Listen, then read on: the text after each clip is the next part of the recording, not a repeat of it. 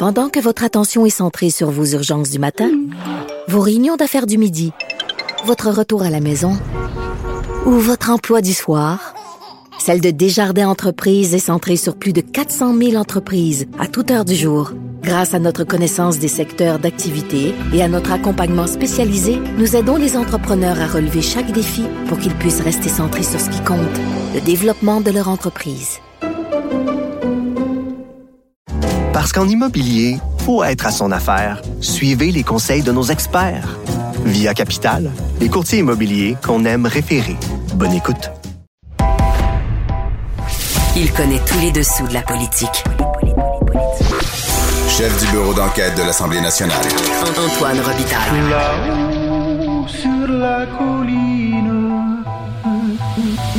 Là-haut sur la colline. Cube Radio. Bon mercredi à tous. Aujourd'hui à l'émission, on reçoit le ministre de l'Agriculture, André Lamontagne, qui vient nous expliquer comment sa rétribution, une mesure clé de son PAD, le plan d'agriculture durable, pourrait permettre de rendre les pratiques agricoles au Québec plus vertes, notamment la réduction de l'usage des herbicides et des pesticides. Au fond, on va payer les agriculteurs pour être plus écolos. Mais d'abord, mais d'abord, c'est l'heure de notre rencontre quotidienne avec Rémi Nadeau. Réminado, Tout a été mauvais. Ça a été un spectacle désolant. C'était triste de voir ça. Antoine Robitaille. On sait bien, vous voulez faire du nationalisme. Mais non, on veut justement contrebalancer cette délocalisation-là politique. La rencontre. Un jour, on fera notre débat. Oui, oui, bien sûr. Métal sur métal. C'est le moment de vérité. La rencontre. Nado Robitaille. Et bonjour Rémi Nadeau. Bonjour, Antoine. Rémi, c'est le chef de bureau parlementaire à l'Assemblée nationale pour le journal et le journal, mais c'est surtout notre chroniqueur quotidien politique. Dis-moi, Rémi, les partis d'opposition veulent savoir, ils sont comme Jeannette. Exactement.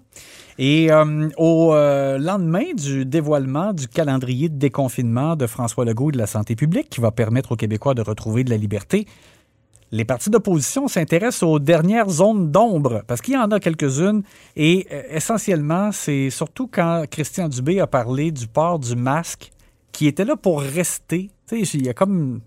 À l'entendre, c'était comme si c'était pour l'éternité, mais sûrement que c'est pas ça qu'il voulait dire, mais... Mais quand même, ça a suscité un certain questionnement, je pense, dans, dans le public. Et les partis d'opposition l'ont compris, l'ont relevé et en ont parlé aujourd'hui. Également pour le- l'imposition du passeport vaccinal et aussi euh, le fait qu'on parle d'un projet de loi pour lever euh, l'état d'urgence sanitaire Ça, je l'ai pas compris. et où, là, c'est ça, mettons, barre oblique. Il me semble que euh, c'est un décret, l'urgence sanitaire. ben, c'est ça. C'est que, en fait, moi, je pense qu'il n'y a pas besoin d'un projet de loi pour lever euh, l'urgence Ouais, sanitaire. Tiqué quand il a dit ça. C'est ça. Mais ceci étant, c'est que ce que je comprends, c'est que en levant l'état d'urgence sanitaire, ils veulent en contrepartie maintenir certains éléments qui étaient possibles en raison de l'état d'urgence san- sanitaire, donc comme par exemple le versement des primes aux employés euh, du réseau de la santé, euh, mais aussi le fait qu'ils ont accès aux données des établissements de santé dont on a parlé. Le Christian Dubé veut mettre les mains là. Ben, en fait, il, là, présentement, il a, il a la main là-dessus, mais pour qu'il puisse continuer de l'avoir. Alors, euh, etc., etc. Euh, donc, et aussi, par exemple, si on veut maintenir l'imposition du passeport vaccinal, c'est plus d'urgence sanitaire, il faut que ce soit comme inscrit. Alors, je comprends donc que c'est plutôt comme un, un projet de loi qui permet de, de maintenir euh, euh, ces, ces dernières mesures-là dont on a besoin. OK. Alors, dans, dans- dans ces trois éléments-là, ce projet de loi-là, les, les mesures qui restent euh, euh, après le 14 mars, semble-t-il, ben, les partis d'opposition veulent avoir des réponses. Euh, J'ai trouvé que Paul Saint-Pierre Plamondon a été bon à un moment quand il a dit euh, dans son point de presse avant d'aller au Salon PQ, Bleu. oui. Oui, exactement.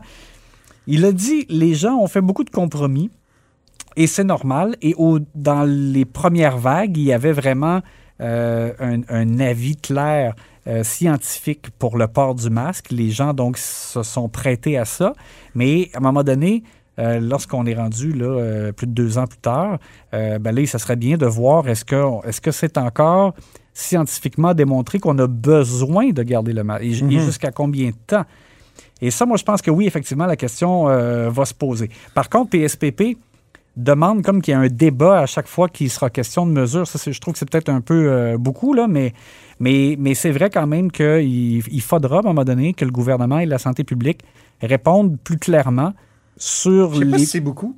Parce que, tu sais, si on veut vivre avec le virus, il faut que la démocratie vive avec le virus aussi. Oui, ben alors, mais ça dépend, tu sais, c'est parce que ça dépend de, des mesures dont on parle. tu sais. Est-ce qu'il qu'à chaque fois qu'on remettrait une mesure parce que parce qu'il le faut en raison d'une Mm. nouvelle vague, je sais pas que ça Ouais. un débat à chaque fois. Ça, je te dis, je suis pas convaincu, mais, mais ceci étant, c'est vrai que la santé publique devra nous dire euh, sur quoi il s'appuie pour maintenir euh, des euh, mesures qui euh, devraient être ex- exceptionnelles et limitées dans le temps.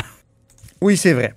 Ben, en tout cas, c'est l'heure de l'analyse sportive de la période de questions, Rémi.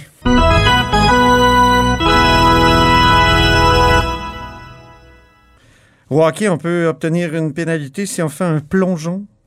On fait semblant d'avoir été, euh, d'avoir été enfargé. Oui, exactement. C'est comme si... euh, Et ça, c'est arrivé à l'Assemblée nationale aujourd'hui? C'est peut-être comme du, peut-être du mauvais français. Ils appellent ça comme un embellissement. Embellishment? Ouais, c'est Oui, ça. J'ai vu comme- que c'était diving aussi. Oui.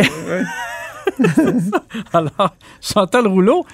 euh, donc, La on, ministre responsable de, mon- de la métropole. oui, on pourrait lui décerner une pénalité là, pour euh, l'embellie euh, Ah du oui? jour. Parce que euh, lorsqu'elle a été confrontée encore euh, au Salon Bleu euh, en ce mercredi euh, aux difficultés là, dans le projet de REM de l'Est, elle s'est encore une fois emportée, a défendu le projet avec vigueur, continue de dire que les gens dans, dans l'est de la métropole ne sont pas servis suffisamment en transport en commun, qu'ils ont besoin de ça. Là, on parle de Pointe-aux-Trembles, Tétroville, ce secteur-là.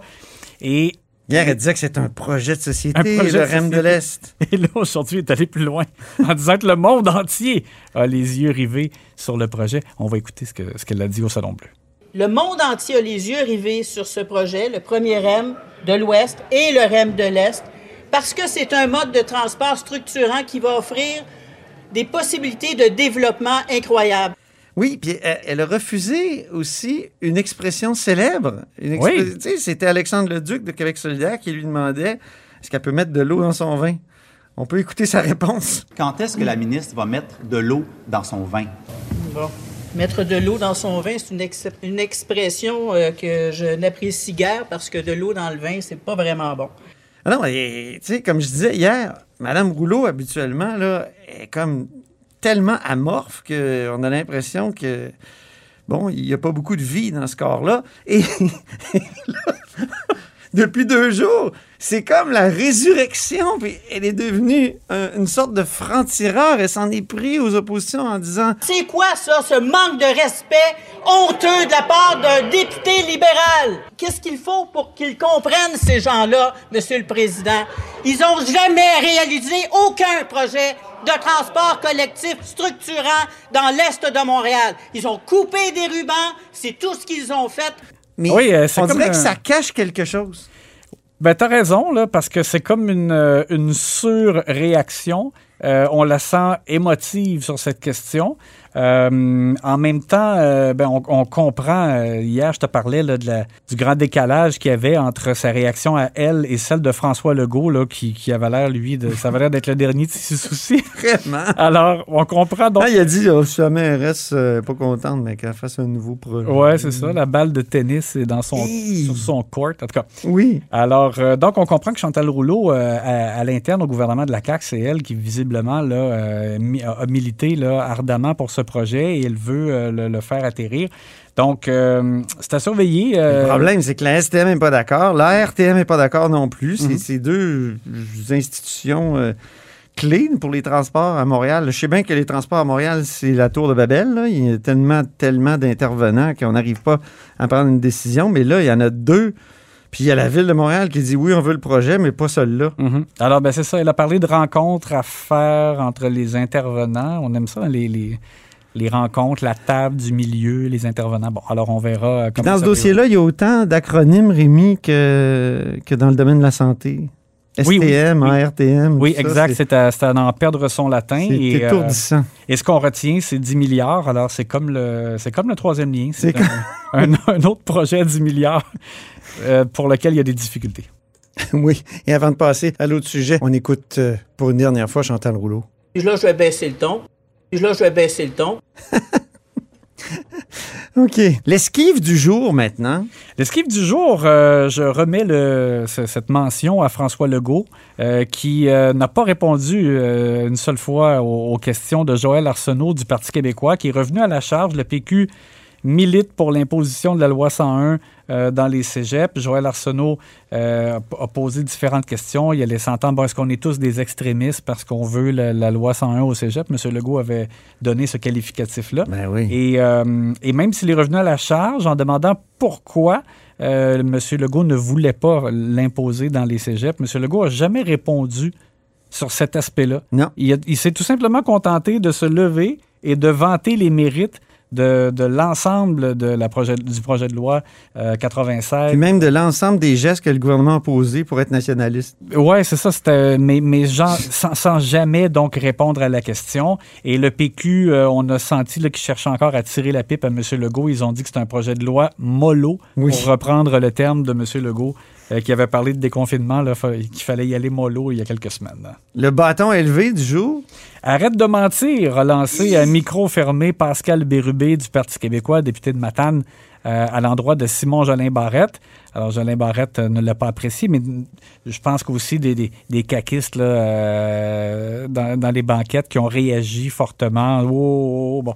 Alors, M. Bérubé, et, et- et ce qui est drôle, c'est que le, le président de l'Assemblée nationale, lui, ne l'avait pas entendu. Pascal Bérubé étant co- à- complètement à l'extrémité Il est dans le poulailler. par dit. rapport, par rapport à François Il Paradis. était sous nous, là, parce que nous, on est sur la- l'espèce de... sur la pa- passerelle. de- oui. Alors, euh, mais, mais Ben, la passerelle, ça, c'est au Centre Bell. Nous autres, Ouais, la tribune. La tribune de la presse. Exact, c'est ça. Et donc, euh, Pascal Bérubé, par contre, a été bon joueur. Oui. C'est qu'il il s'est levé et au micro, il a dit C'est bel et bien ce que j'ai dit, mais je le retire. Oui, c'est ça. Alors, au moins, euh, ça a calmé les ardeurs. mais ça fait quand même quelques fois. Je pense que la raison pour laquelle je le souligne aussi, le bâton élevé, c'est que Pascal Bérubé, ça fait quelques fois qu'il va trop loin. À un moment donné, c'est beau s'excuser, mais l'important, c'est de ne pas aller trop loin.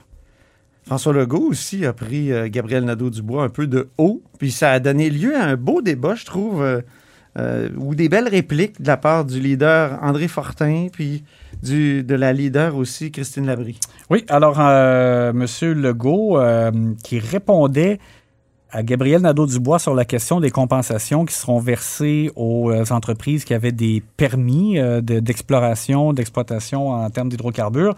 Et euh, on sait que QS est, farouchement opposé, sont contre, ils veulent pas. Le gouvernement prévoit 100 millions de dollars euh, à verser en compensation. Et M. Legault a répété que quand, évidemment, il y, a des, il y a des lois. Quand des entreprises ont des droits, si tu leur retires en cours de route, si tu changes les règles du jeu, Oui. tu es obligé de compenser. C'est je- comme une expropriation. C'est ça. Alors, moi, je le, je le comprends. Je pense qu'effectivement, ça va de soi.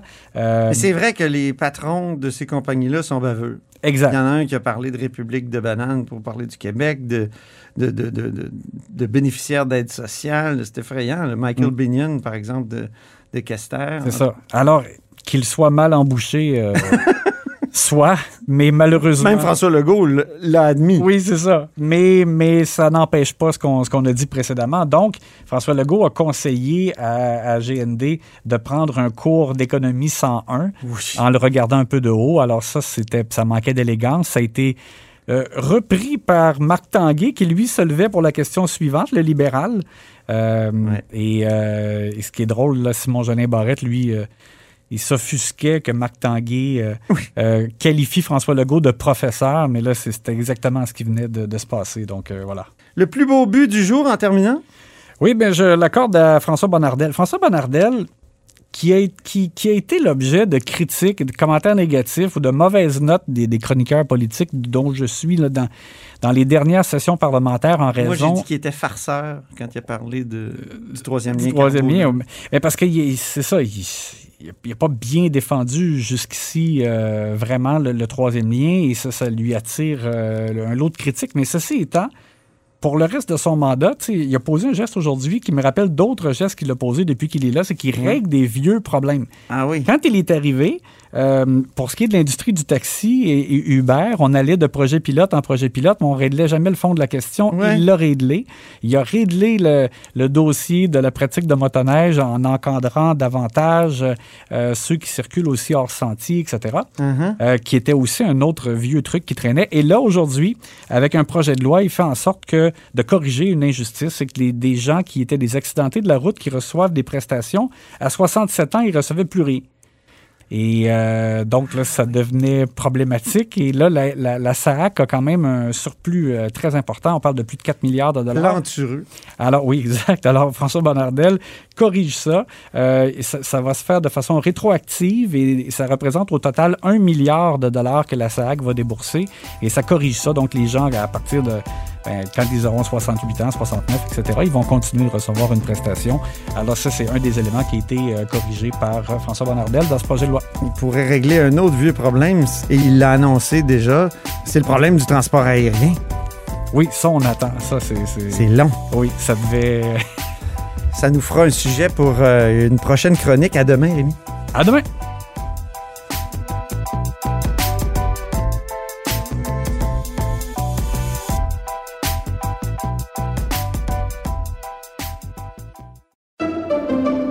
Pendant que votre attention est centrée sur cette voix qui vous parle ici, ou encore là, tout près ici, très loin là-bas, Celle de Desjardins Entreprises est centrée sur plus de 400 000 entreprises partout autour de vous.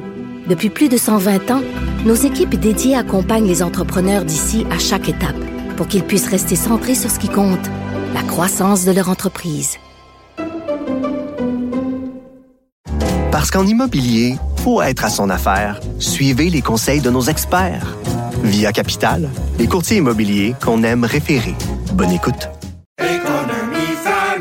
Ici Ricardo. Et Émilie, marchand d'IGA. On a envie de vous inspirer à bien manger. À moins de 5 la portion. Suffit de repérer les produits valeurs sûres et de les cuisiner avec une de nos recettes. Les valeurs sûres, c'est bien pensé, hein? Bien sûr! Détails sur IGA.net.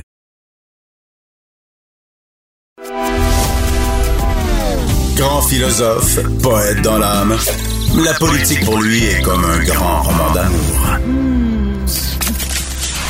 Vous écoutez Antoine Robitaille, là-haut sur la colline. Le ministre de l'Agriculture, André Lamontagne, présentait hier un des éléments clés de son plan d'agriculture durable, c'est la rétribution, pour nous expliquer ce que ça mange en hiver.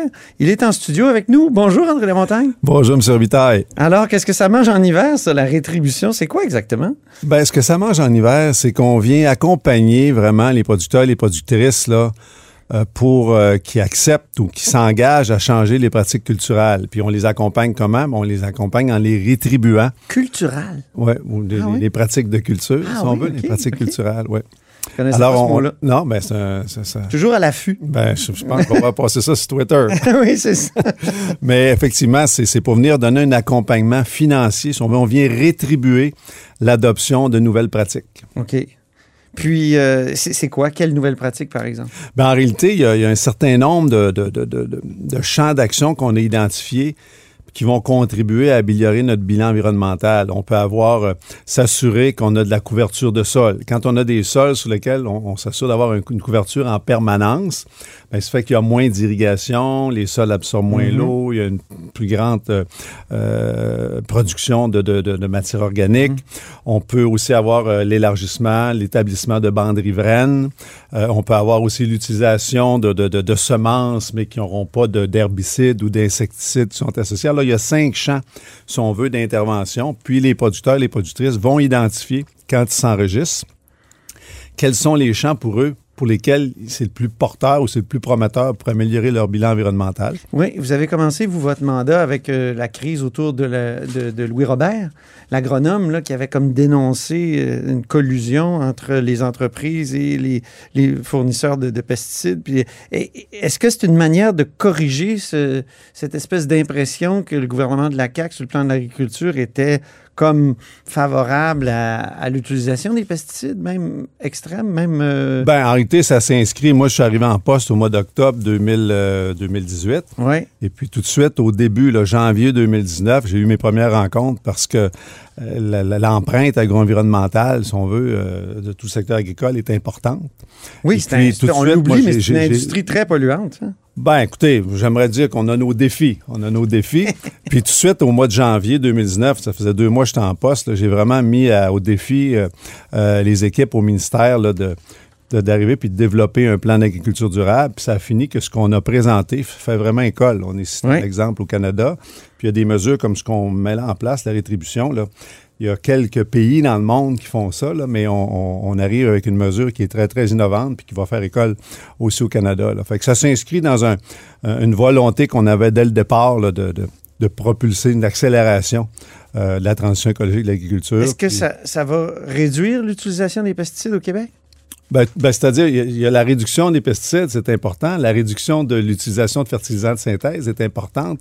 Euh, la- la- L'amélioration euh, de, de- de- de la biodiversité par la mise en place de bandes riveraines, c'est importante. La question de la qualité de l'eau, c'est important. Fait qu'il y y a cinq piliers sur lesquels le plan d'agriculture durable euh, s'appuie. Ouais. Ces mesures-là vont venir aider à, à- à faire en sorte qu'on puisse rencontrer les objectifs parce qu'il faut qu'il y ait des centaines et des milliers, ultimement, d'agriculteurs qui que- D'abord, il faut que je dise, Antoine, c'est que moi, je n'ai pas rencontré d'agriculteurs là, sur le terrain qui sont pas, ils n'ont pas de soucis par rapport à, à l'empreinte environnementale, puis qui ne sont pas volontaires pour adopter des meilleures pratiques. Des fois, on a des leaders, on en a qui traînent du pied un peu, mais d'une façon générale, là, les gens sont sensibles. Mais vous êtes comme obligé de mettre 14 millions, c'est le, le, le prix, euh, Ouais. c'est-à-dire le montant que vous allez les mettre pour les convaincre. Oui. Donc, ils sont réticents?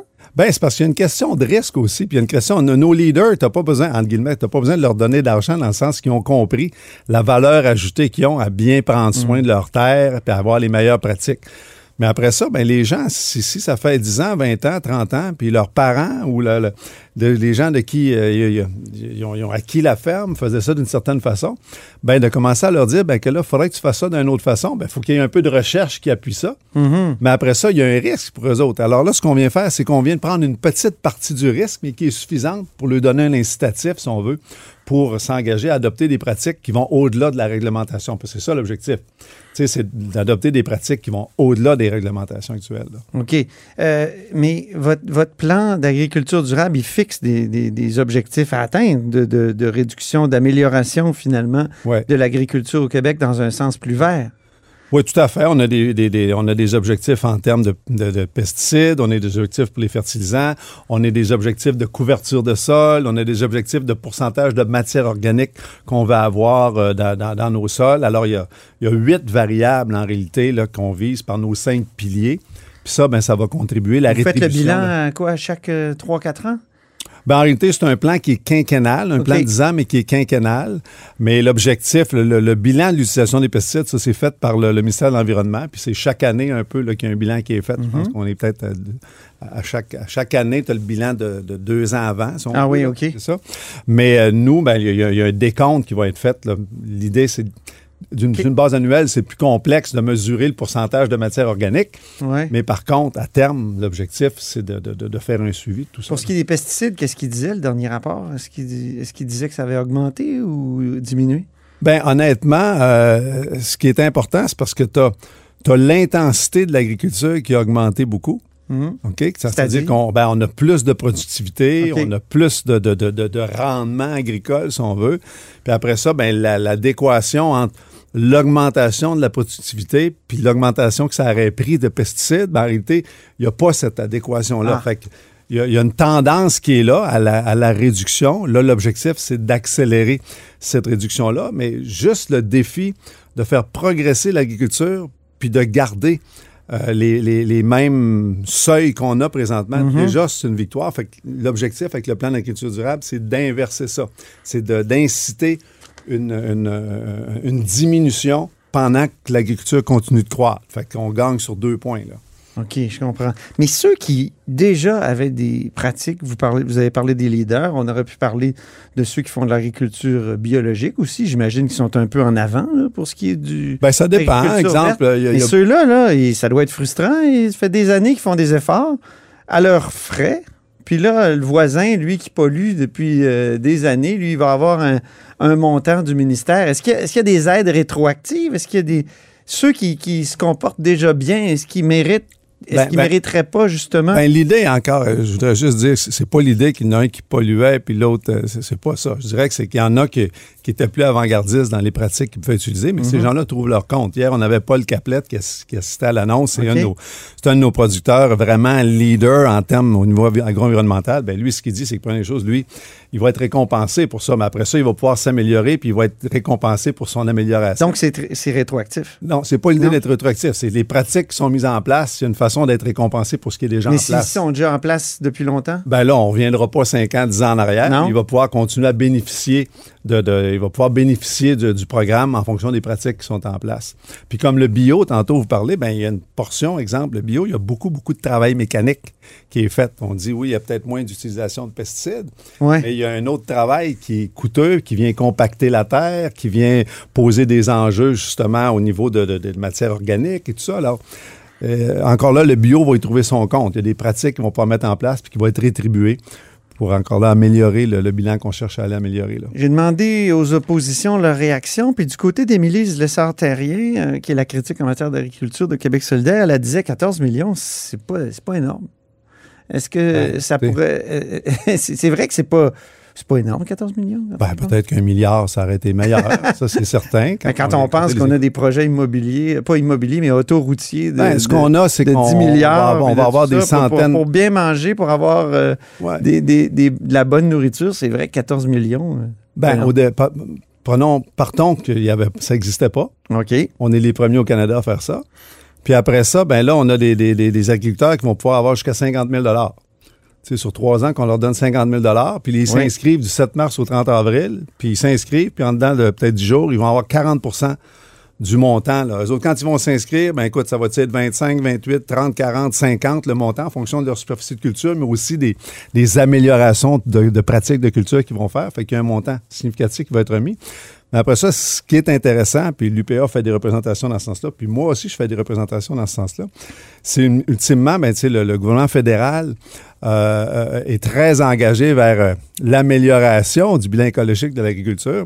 Puis honnêtement, ils ne sont pas très avancés au niveau des choix puis de quoi encourager. OK. Encore là, ce qu'on présente au Québec par notre plan d'agriculture durable, mais aussi parce qu'on a annoncé hier que ça va vraiment faire école, ben là, ça peut être un, un bel incitatif pour euh, no- notre partenaire fédéral de venir nous encourager, venir encourager nos agriculteurs sur ces vecteurs-là. Fait que c'est sûr que si on pouvait mettre aussi le gouvernement fédéral à contribution au niveau de la rétribution, ben ça serait encore, euh, ça serait encore gagnant. Là. Les habitudes dans le monde agricole sont pas mal ancrées. C'est difficile de faire changer les habitudes euh, dans, Ben, ces, dans ces matières-là. là. Je, je, le répète, là, vous avez parlé de cinq, euh, cinq dimensions. Diversité, diversifi- diversification des cultures, protection des sols, réduction de l'usage des herbicides, utilisation de semences non traitées aux insecticides, puis aménagement favorable à la biodiversité.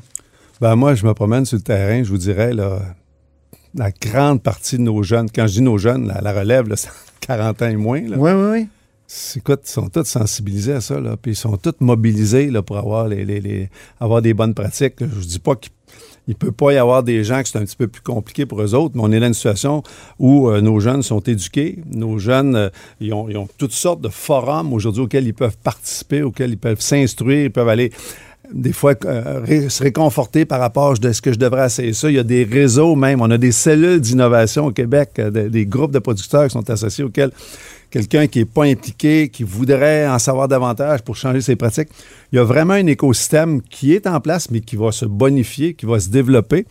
Puis je rajoute à ça, euh, Antoine, c'est qu'on a créé avec le scientifique en chef, ça aussi, ça fait partie du plan d'agriculture durable, le, le- le- le- réseau québécois de recherche en agriculture durable. OK. Ça, c'est sous l'égide du, du- du Fonds euh, Recherche Québec Nature et Technologie. C'est 30 millions de dollars qu'on a mis là-dedans. C'est le scientifique en chef qui a pris le pôle de ça. Puis le, le- le réseau, il a été formé. Ben, c'est plus de 200 chercheurs ou organismes au Québec, centres de recherche, qui sont tous passionnés par l'agriculture durable, puis on va fédérer pour des années à venir tout ce qui est recherche en agriculture durable. Quand on parle d'agriculture durable, on parle de changement climatique, on parle de réduction de d'utilisation des pesticides, de réduction des, fertilisants de synthèse, amélioration de la qualité de l'eau. Fait que d'un côté, on vient de créer vraiment un, hub incroyable au niveau de la recherche, puis après se faire du transfert de connaissances. Dans le plan d'agriculture d'agriculture durable, on a 25 millions au niveau de la formation puis de l'accompagnement. Puis là, on vient de rajouter la rétribution où on lui donne des sous. Fait que si on prend tout cet écosystème-là au fil des années, là, la recherche, transfert de connaissances, l'accompagnement, la formation, puis la Ça rétribution. va peut-être prendre plus que 14 millions? Ben, euh, ultimement, ben, honnêtement, honnêtement, là. C'est au ça, Conseil un- du Trésor, Ça, ça c'est un, ça, départ. Non, non, non. Ben, déjà, je vous dirais une chose, là. il y a- Tu sais, il n'y a pas un gouvernement qui aurait pu imaginer de faire quelque chose comme ça dans le passé. Là. Ce qu'on Pourquoi? fait, ben, c'est avant-gardiste ce qu'on fait là. Puis, tu sais, ça fait école. Fait qu'en bout de ligne, on a soumis des bonnes Mais ça idées. existe à l'étranger, m'a-t-on dit? Ben, il y a La certains, rétribution, il y a certains pays, effectivement, il y a certains pays que ça existe, mais c'est pas dans la majorité des cas. Mais une chose qui est sûre, c'est qu'au Canada, il n'y a personne qui fait ça. Puis si on prend les États américains, il y a quelques États américains qui ont des initiatives comme ça. Mais ce qu'on Est-ce que le Vermont le fait? Quand on va au Vermont, tout est organique. Ben, en réalité, je, je- je n'ai pas les particularités des, euh, des- des- des régions, mais effectivement, la Nouvelle-Angleterre a, a plusieurs pratiques très intéressantes au point de vue agricole, mais je ne peux pas aller dans le détail. là. mais de, Vous mangez-vous bio, hein, André Lamontagne? ça dépend pourquoi. Il y a des choses j'achète bio, il y a des choses j'achète moins bio. Avez-vous une- Euh, comme une préférence? Faites-vous. euh, Ah, mon lait, je le prends tout le temps bio. c'est comme un réflexe que j'ai développé il y a- il un certain nombre d'années. Là, puis, euh, Il paraît que les, les- les- producteurs laitiers, ils s'inquiètent un peu parce que le- la, la la vogue du végétarisme fait en sorte qu'on boit moins de lait euh, de vache. Euh, on se le fait offrir de plus en plus là, dans les cafés. Voulez-vous un latte avec... est-ce que cette inquiétude-là, euh, comment on peut l'aborder, la traiter? euh, Ben, Qu'est-ce que vous faites, vous? Première des choses, c'est de, c'est- pour la filière, c'est de s'assurer de bien faire les choses. Puis euh, au Québec, au Canada, au Québec, les, les préoccupations de, de- de nos producteurs laitiers d'avoir en place les meilleurs systèmes, les préoccupations sont là. Puis ce qu'on a vu, on a vu peut-être un- une réduction, un affaiblissement de la- l'augmentation de la demande pour le lait. Par contre, on a vu une explosion au point de vue des matières grasses, du beurre, de la crème, des yogourts. Ah bon? Euh, OK. fait qu'il y a- il y, a tout aussi, euh, si vous regardez les transformateurs laitiers, euh, ils créent euh, toutes sortes de produits, si on veut, là, qui font en sorte que les consommateurs euh, trouvent une, variété d'offres. Alors, de façon générale, le secteur laitier est en croissance. Mhm. Il y a des, des- des- des aspects qui ont moins de croissance, il y en a d'autres qui ont plus de croissance. là. Mais le lait diafiltré, c'est encore un problème? Parce qu'il y a quelques années, Pierre Paradis, votre- un de vos euh, prédécesseurs euh, dans ce portefeuille-là, il m'avait dit que c'était épou- c'est épouvantable, comme ça pose des défis. euh. Ben, c'est c'est des, c'est des enjeux. C'est c'est le- ultimement, c'est parce qu'il y a des résidus laitiers quand on produit. Puis Ouais. au Québec, on produit 40 de la, de la- de la production canadienne laitière. C'est ça. euh, c'est au Québec. Alors, ces résidus-là, ben, c'est de trouver des, des moyens puis des outils là, de les utiliser puis de les valoriser. Mais, là, mais le lait diafiltré, ça venait des États-Unis, non? oui, c'est une façon de, de contourner Oui. certaines règles, mais pour être franc avec vous, je ne suis pas un- pas un spécialiste de, de cette situation-là. mais c'est nos conversations Ah ouais, ben agricoles. non, Moi, à un moment donné, je change de sujet. C'est parfait. Sors du sujet. C'est parfait. Merci beaucoup, André Lamontagne. Fait plaisir, Antoine. Vous êtes Plaisir. euh, toujours le bienvenu à La Haut sur la Colline. Merci. Et c'est ainsi que se termine La Haut sur la Colline en ce mercredi. Merci beaucoup d'avoir été des nôtres. N'hésitez surtout pas à diffuser vos segments préférés sur vos réseaux. Ça, c'est la fonction partage. Et je vous dis à demain.